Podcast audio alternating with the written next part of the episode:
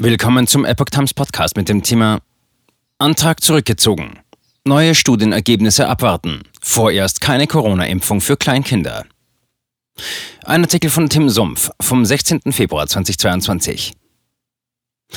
BioNTech und Pfizer haben Anfang Februar bei der amerikanischen Lebens- und Arzneimittelbehörde FDA eine Impfzulassung für Kleinkinder beantragt.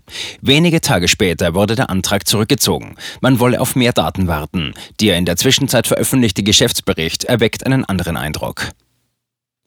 Nach Impfungen für die Alten, Erwachsenen, Jugendlichen und Kinder fehlten der deutschen BioNTech und ihrem amerikanischen Partner Pfizer nur noch die Impfzulassung für Kleinkinder. Der Antrag für Corona-Impfungen für Kinder ab sechs Monaten bis unter fünf Jahren haben die Unternehmen Anfang Februar eingereicht, nun jedoch zunächst zurückgezogen. Das geht aus einer Pressemitteilung von Pfizer hervor. Die Studien für diese Altersgruppe seien noch nicht abgeschlossen. Angesichts der aktuellen Situation wolle man auf die Auswertung warten. Zudem soll der Zulassungsantrag dann gleich den ersten Booster umfassen. Da dieser erst mindestens acht Wochen nach der zweiten Spritze verabreicht werde, soll der neue Antrag im April eingereicht werden. Keine Information gibt es derzeit darüber, ob ein entsprechender Antrag auf Impfzulassung bei der Europäischen Arzneimittelbehörde vorliegt oder lag. In der Vergangenheit folgte die europäische Zulassung der Corona-Impfstoffe stets in kurzem Abstand auf die Genehmigung durch die FDA. Geschäftsrisiko. Ungünstige Studienergebnisse. Laut verschiedener Berichte abseits der Mainstream-Medien verzeichneten die Forscher im Rahmen ihrer Zulassungsstudie an Kindern von sechs Monaten bis zwölf Jahren starke Impfreaktionen, insbesondere bei Kleinkindern. Daraufhin habe man die mRNA-Dosis pro Impfung von 10 auf 3 Mikrogramm weiter reduziert. Angesichts der geringen Menge stellt sich wiederum die Frage, ob diese Dosis überhaupt einen relevanten Effekt auf die Antikörperbildung habe.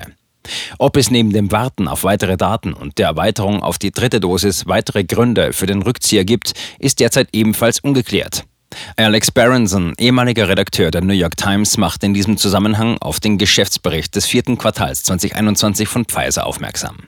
Unter dem Punkt Risiken im Zusammenhang mit unserem Geschäft, unserer Branche und unserem Betrieb sowie der Geschäftsentwicklung heißt es darin, Risiken sind die Möglichkeit ungünstiger präklinischer und klinischer Studienergebnisse, einschließlich der Möglichkeit ungünstiger neuer präklinischer und klinischer Daten und weiterer Analysen vorhandener präklinischer oder klinischer Daten. Mit anderen Worten, ungünstige Studienergebnisse könnten das Geschäft trüben. Ein anderes Geschäftsrisiko ist laut Pfizer, weitere Informationen über die Qualität der vorklinischen, klinischen oder Sicherheitsdaten auch durch Audits oder Inspektionen. Zumindest letzte Formulierung ist im vorigen Quartalsbericht nicht zu finden. Berenson kommentierte, auch für Pfizer werde die Realität von Tag zu Tag härter.